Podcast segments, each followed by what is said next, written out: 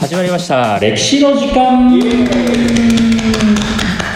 はいどうも皆さんおはこんばんにちは始まりました歴史の時間、えー、パーソナリティ日本史担当の柳井ですはい、たまに世界史を担当する田中です。はい、えーこの番組は歴史上の人物エピソードなどについて、えー現役の高校教員である我々2人でゆるく軽くざっくりと迫っていくという、えー教養型エンターテインメント番組でございます、はいえー本日もよろしくお願いいたしおま願すいします。ね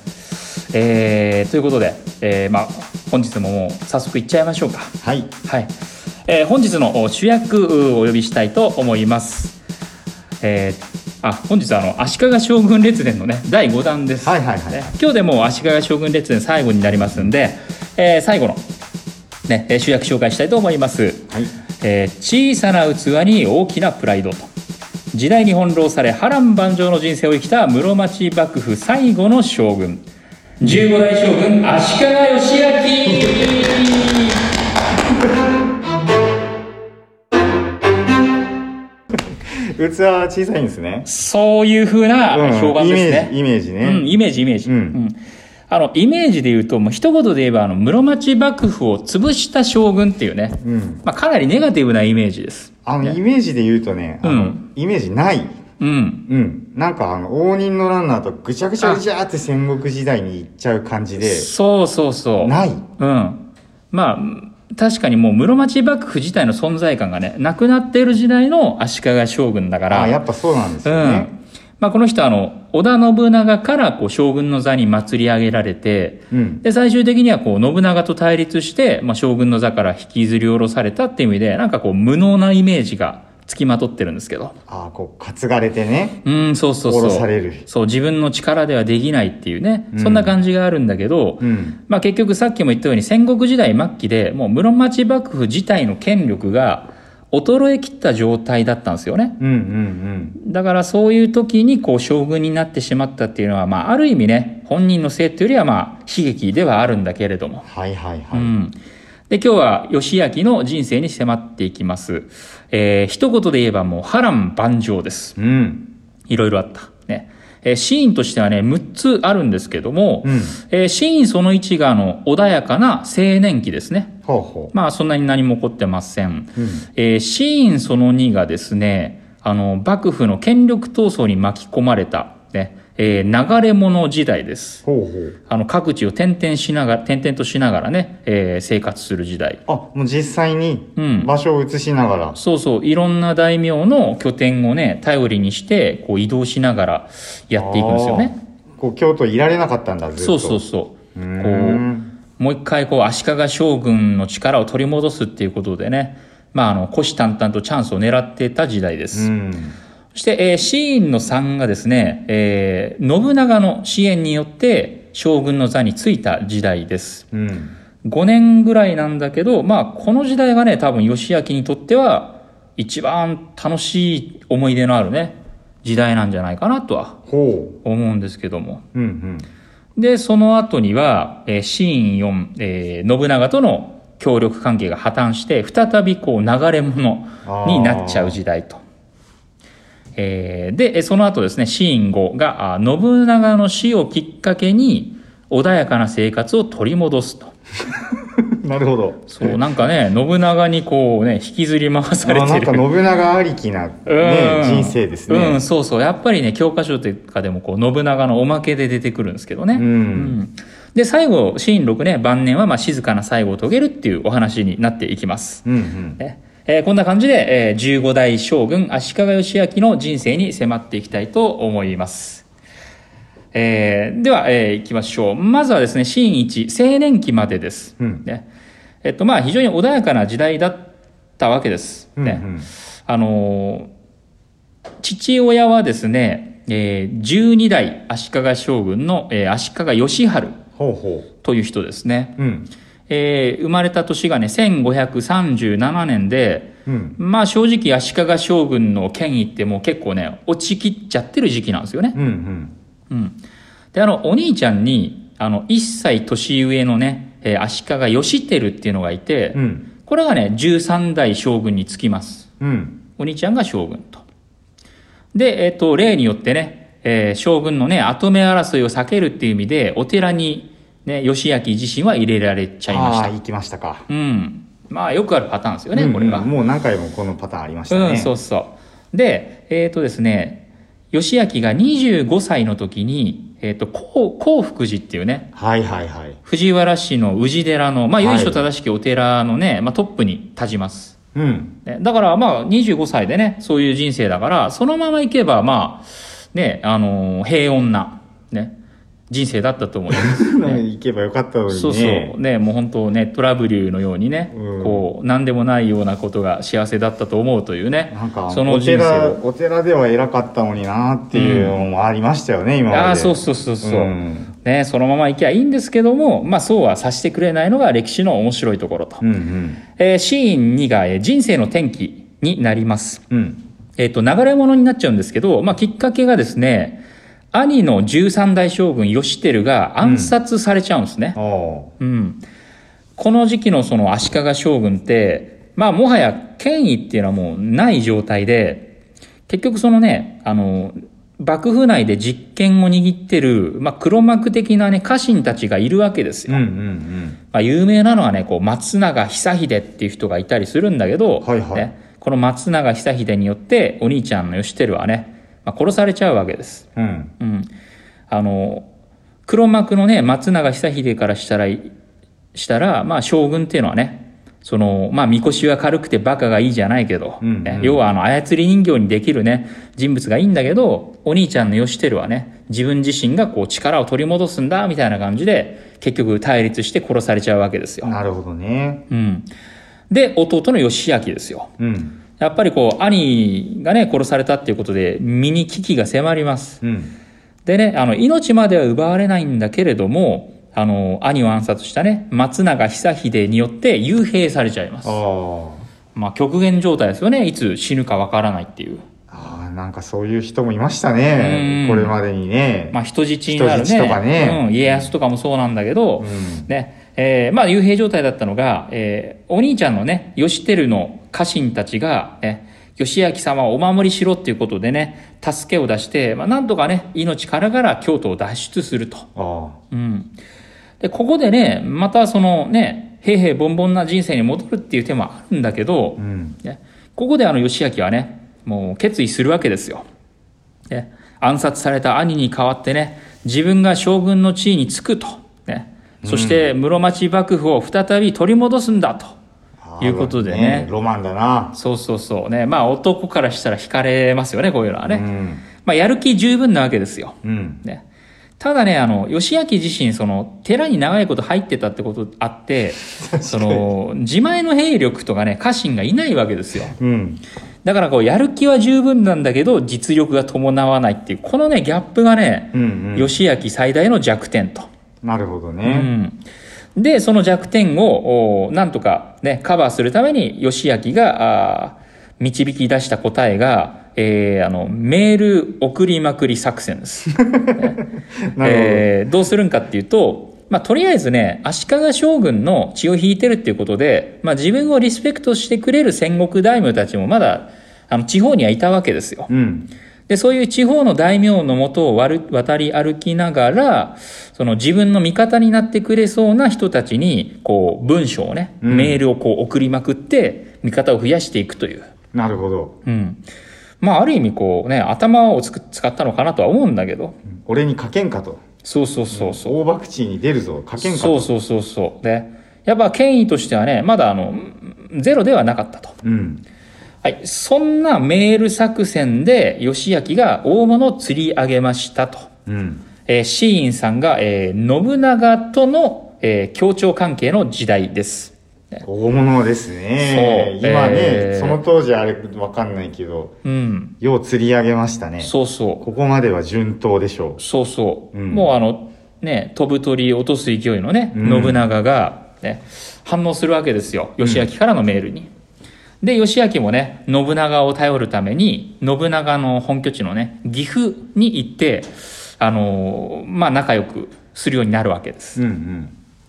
で信長からしたらその、まあ、義明の権威っていうのは、自分の正当性を確保するのにちょうどいいわけですよね。確かにねうん、足利将軍をお守りしているのは俺なんだと言えば、うんうんまあ、それでこうね権威を示すことできるわけですよ。うんうんまあ、そんな感じで、えーアンチ義明勢力なんかをねこう武力でこう退けながら、えー信長がね近畿地方の大部分をね勢力下に置いちゃいます。うん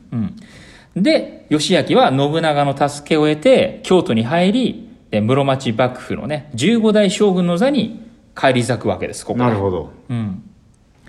まあ、やっぱり義明にとっては一番楽しかった時代じゃないですかね。うんうん、まあなんかね自分の手の上で信長を転がしている感じだったのかなそうそう多分ね、うん義明としてはそうなんですよ。うんでもこの人はね一筋縄じゃいかない人だからねそうそうそう。まあ信長の方がね一枚上手だったわけですよ。うんね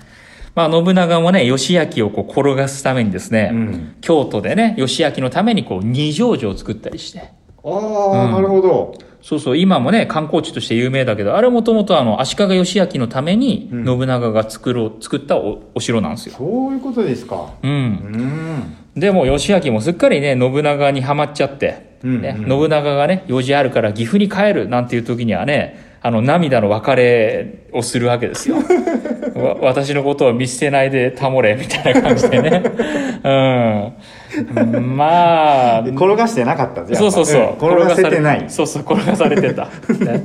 ほんでまあそんな涙にね騙されないのがあの、ね、合理的な合理性の男信長ですよそうそうそうん、やっぱ信長からしたらね、まあ、義明っていうのはあくまで飾りなわけですよううん自分の天下統一進めるためにはもう将軍とのねコネを利用するだけ利用するんだと、ね、いらなくなったらもういつでも切りゃいいとうん思ってるわけですようんうんで逆にね義明はねこれから自分のねあの支配が始まるんだっていうことで意気揚々としてるとああうねんなるほどねそうまあ権力を絶対に握らせないっていう信長と権力を握りたいっていうね義明のねこう、うんまあ絶対に負けられない戦いになっちゃうわけですよ、うんうんうんここで。そしてそんなね信長との蜜月時代は長くは続きませんと、うんえーシーン4、えー信長との対決時代に入りますと、うんね。えっ、とですね、信長との蜜月時代が始まって4年後なのかな、うんえっ、と、1572年なんですけど、えっ、と、信長から義明に対して、あの、怒りのメール送ってるって記録がね、残ってるんですよ。ほうん。まあ、あの、いろいろ書いてるんですけど、要は、あの、義明はね、もうあの、信長の許可なしには何もするなっていう話です。うおお特にあの政治的な決定っていうのはね常に信長の許可を取ってやれっていうことだし、うんその義明得意のねこういろんな大名へのメールばらまき作戦もねああなるほどね勝手なことするなとうんうん言ってね信長のお叱りを受けちゃうわけですよ。なるほど俺の計画を邪魔するなとねそうそうそうそう、うんね、俺が担いでやったんだぞお前をうんって感じですよ、信長からしたら、うんうんね、まあそれにねうんこいつ将軍になんてこと言ってるんだって思うのがやっぱ足利義明なんですよねああうねん、でちょっとね一発信長にね痛い目見せてやるっていうことでそのアンチ信長勢力っていうのが当時結構いるわけですよまだ、うんうんううんん、そんなアンチ信長勢力とタッグ組んでついにね信長に対して兵を挙げます、うーんなるほどうねん、そこまでできたんだそうそうそうそう、ねこの間まであのな泣いてねそうそうそう私そうを見捨てるなとか言ってたけどそうそうそうあのやっぱメールばらまき作戦がねめっちゃ功を奏したっていうことですよねなるほどうねん、あの戦国大名だったらねえっと浅井朝倉とかね、うんあとはね有名どころだとあの中国地方のね毛利はいはいはい一族とかあとはね戦国最強のね上杉謙信だったり、うんあの武田信玄なんかもこう義明のねメールに対して反応してるわけですよ。ほう、うんあとはねなるほどねうん、全国にこうお寺があるね、えー浄土真宗のねあの総本山の本願寺なんかもね義明に協力する姿勢見せてますから、まあ、メール作戦大成功ですよ。なるほどうん、まあメールもうまいし信長も嫌いだしっていう相まってねうんうん、そうそうそうそう。ねまあ、ただそんな、ね、えー包囲網を打ち破るのがやっぱね信長なんですよ、うんうんね、信長との戦いでね結局義明はね敗れちゃいますうんで京都からね追放されますはいはいこれがね1573年でえーっと義明36歳の時ですね、ああねうん、将軍になったのがね31歳の時で、うんで京都追放されるのが36歳ですから、うん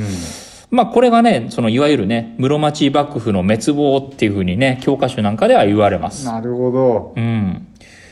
で教科書だったらねもうこれ以降義明って出てこないんだけど、うんあのまあ、彼の人生見ていくとあのまだ諦めてないわけですよ。うんうんあの流れ物時代再びっていうことでねまた各地を転々としながらメールばらまき作戦でなんとかこうねあの勢力挽回をっていうことでね、えー努力し続けるわけですよ。なるほどうん、ただねやっぱ信長の方が本当一枚上手でもう義明にね見せつけるかのようにねお信長にアンチの勢力をね確固撃破していくわけですよ。はあはあはあうはんで、えーアンチ信長勢力の中でね、まあ、ほぼほぼ最後に残ってたのが毛利なんですよねあ。うんで、最後は毛利を頼って、義明はね、えー毛利の元に行きます。うんで、どうなるかなっていう時に、シーンその後、新たな転機がやってくると。うんね、えー信長の暗殺です。なるほどうんねね、1582年ですか、うんね、まあなんか覚える時はねなんかいちごパンツだなんだのとか言いますけども なるほどねうん、本能寺の変です、えー信長の家臣のね明智光秀が謀反を起こして信長を暗殺すると、はいうん、まあいつかね明智光秀の話もしたいなとは思うんですけど、いいですねうん、で、えーっとそんな光秀をねあのー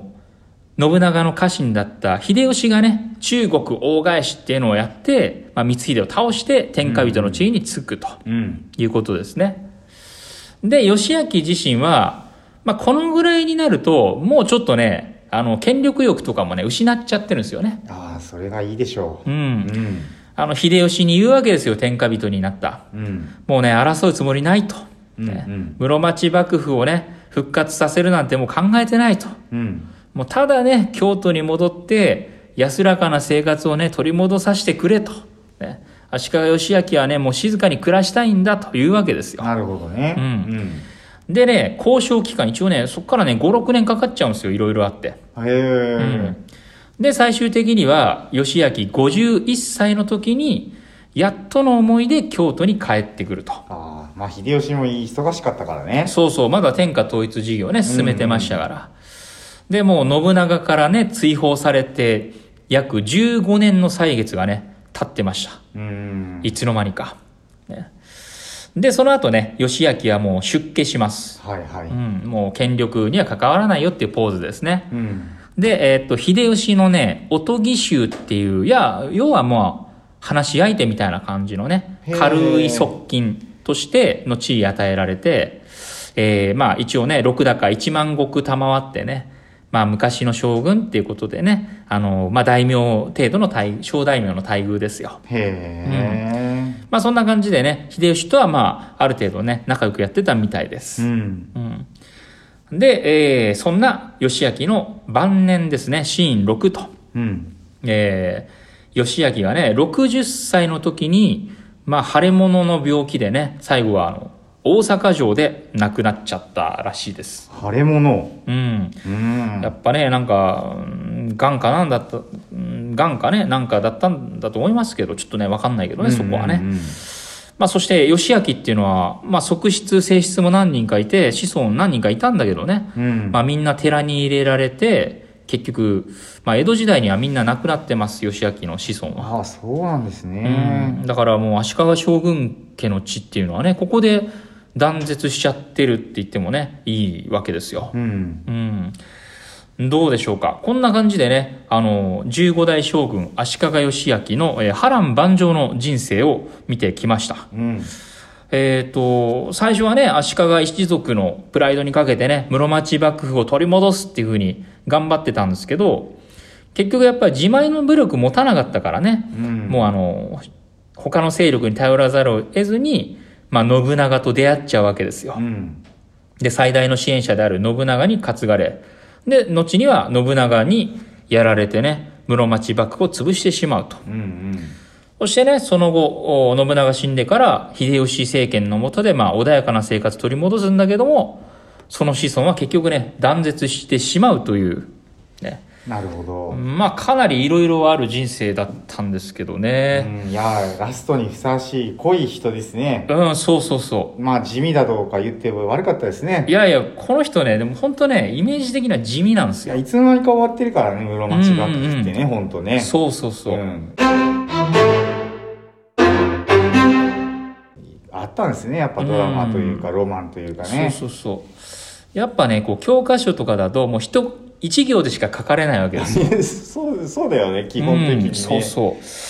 みんなもねその後の戦国時代結構楽しみにしちゃってるからねそうそうそうそう。うん、なんだけど、やっぱね、そのね、あの、文字になってないね、行間にね、やっぱ結構ね、